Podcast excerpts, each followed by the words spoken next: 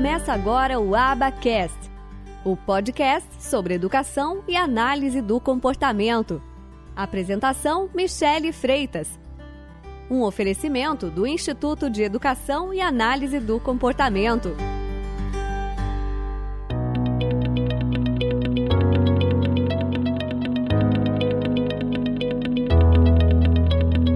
No Brasil, teve esse boom de diagnóstico de autismo. Nos Estados Unidos, não foi diferente. Só que isso aconteceu com eles lá em 87. Isso está acontecendo com a gente agora, 2017 em diante. Se eu não me engano, pelo menos eu comecei a vivenciar. Por isso veio essa ligação da análise do comportamento aplicada com o autismo, porque veio esse boom de diagnóstico. Nos Estados Unidos aconteceu a mesma coisa. Bom, mas aí o que, que acontece? A gente teve esse boom de autismo, a gente teve esse boom de neuropediatras, de psiquiatras indicando intervenção ABA.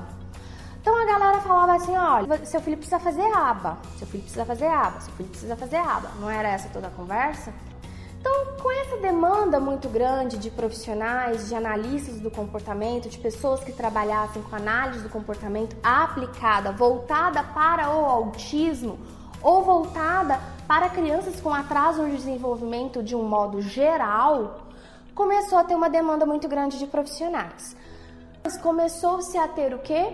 Cursos de pós-graduação em análise do comportamento aplicada ou cursos de pós-graduação em análise do comportamento aplicada ao autismo. Isso começou a ocorrer. Claro que em pequena escala. Agora estamos com vários cursos pós-graduações em autismo quanto pós-graduações em análise do comportamento aplicado ou a junção dos dois.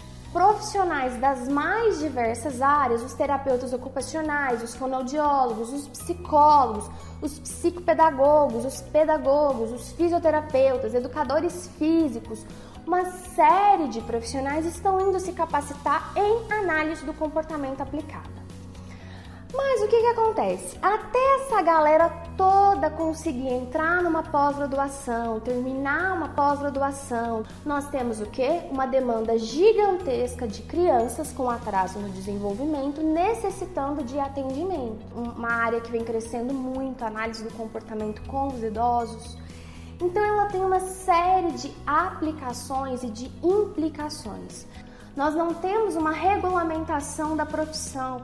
A análise do comportamento não faz parte das atribuições prioritárias ou exclusivas do psicólogo. A gente tem que ser muito criterioso e saber com muitos detalhes da onde está vindo esse profissional, com o que, que ele trabalha.